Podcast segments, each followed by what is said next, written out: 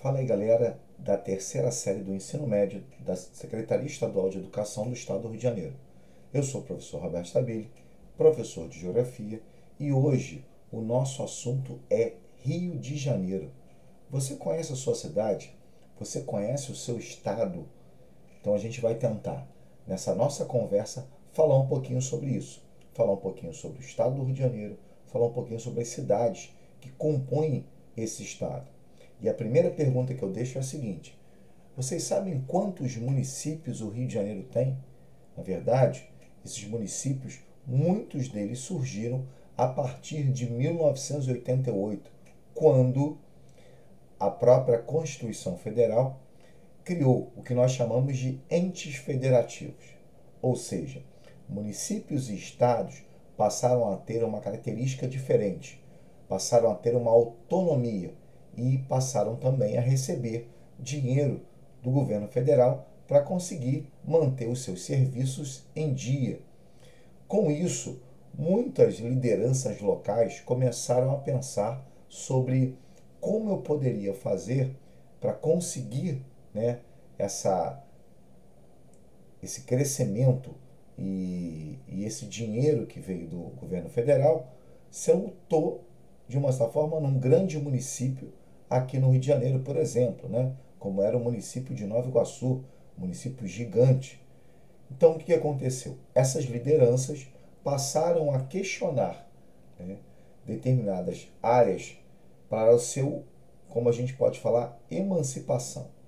Ou seja, você pensava o seguinte: olha, é, essa região aqui quer se emancipar.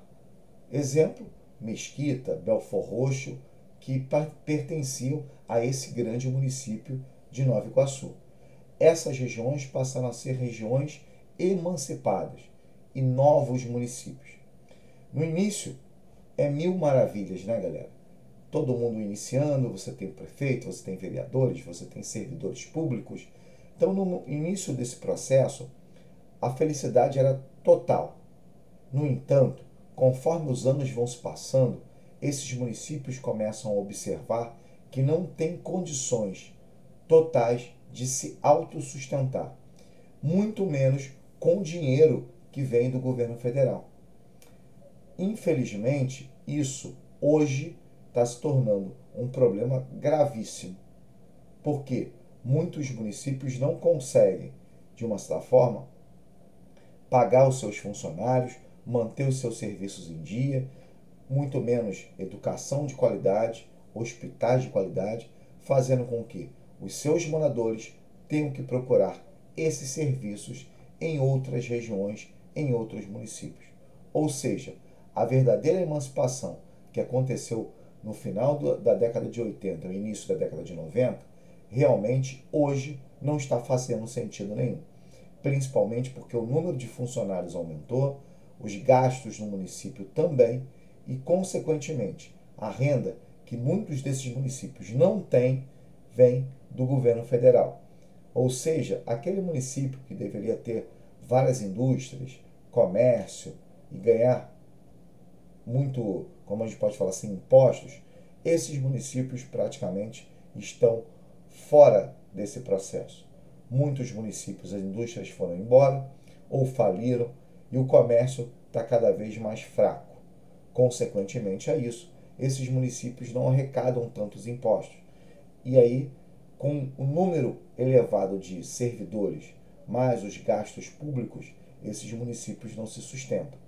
Infelizmente, uma pesquisa feita pelo próprio IBGE mostra que 15, 20% apenas dos municípios aqui no Rio de Janeiro conseguem se autossustentar. Os demais precisam demais do governo federal. E aí é que aparecem aquelas questões relacionadas a desvio de verbas que a gente viu bastante nesse período da pandemia. Quantos, quantas cidades, quantos municípios você viu é, apresentando problemas em relação à compra de aparelhos para o Covid, hospitais e etc. Na verdade, esse é o nosso principal problema. Então, quando a gente fala em municípios, o Rio de Janeiro não, tem, não é, nem é o estado de muitos municípios, mas certamente os seus municípios apresentam problemas econômicos gravíssimos. Bom, galera, vamos esperar para o próximo podcast porque vamos falar um pouquinho mais sobre o Rio de Janeiro. Até lá, galera!